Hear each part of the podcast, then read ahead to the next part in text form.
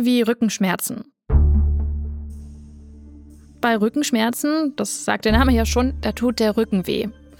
Die meisten Menschen haben im unteren Rücken Schmerzen, viele aber auch im mittleren Rücken oder im oberen Rücken beziehungsweise auch im Nacken. Ungefähr acht von zehn Menschen in Deutschland haben ab und zu Rückenschmerzen. Das kommt also relativ häufig vor. Was sind die Gründe, dass man Rückenschmerzen hat? Manchmal kommt es davon, weil die Wirbelsäule krank geworden ist. Oder auch ein Organ. Also wenn es einen offensichtlichen Grund gibt, dann sprechen Fachleute von spezifischen Rückenschmerzen.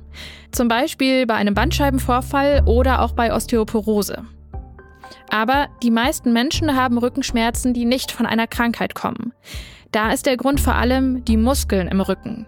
Die sind nämlich dann vielleicht verspannt oder überdehnt oder verkürzt. Weil wir zum Beispiel sehr viel am Schreibtisch sitzen oder weil wir den ganzen Tag körperlich schwer arbeiten. Oder wir haben zu viel oder zu wenig Sport gemacht. Übrigens auch, wenn der Körper viel Gewicht tragen muss.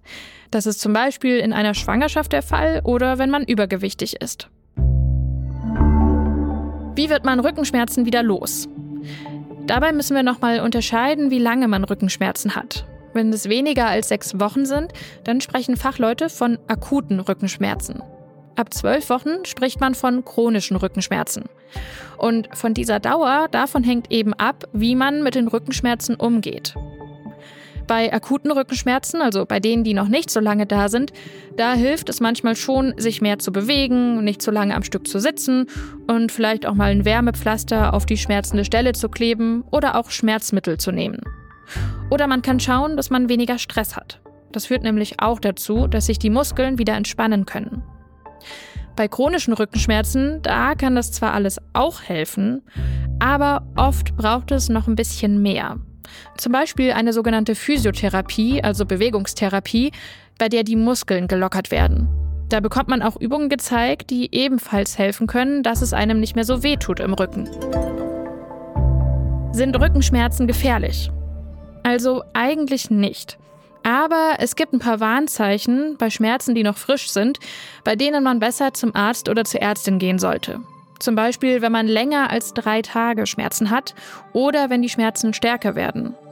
Und ganz dringend auch, wenn die Beine oder andere Teile vom Körper sich plötzlich taub anfühlen oder kribbeln. Das kann nämlich heißen, dass was auf die Nerven drückt. Und das kann den Nerven im schlimmsten Fall schaden. Übrigens solltet ihr auch dann in die Praxis gehen, wenn ihr plötzlich Fieber oder noch andere Beschwerden bekommt. Das war Gesundheit hören, das Lexikon mit Kari Kungel. Wenn euch dieser Podcast gefällt, auf gesundheithören.de, das ist das Audioangebot der Apothekenumschau, da gibt es übrigens noch viele weitere Podcasts zu Gesundheitsthemen. Und bewertet uns auch gerne auf Apple Podcasts oder Spotify, wenn ihr wollt. Das hilft anderen auch, diesen Podcast leichter zu finden.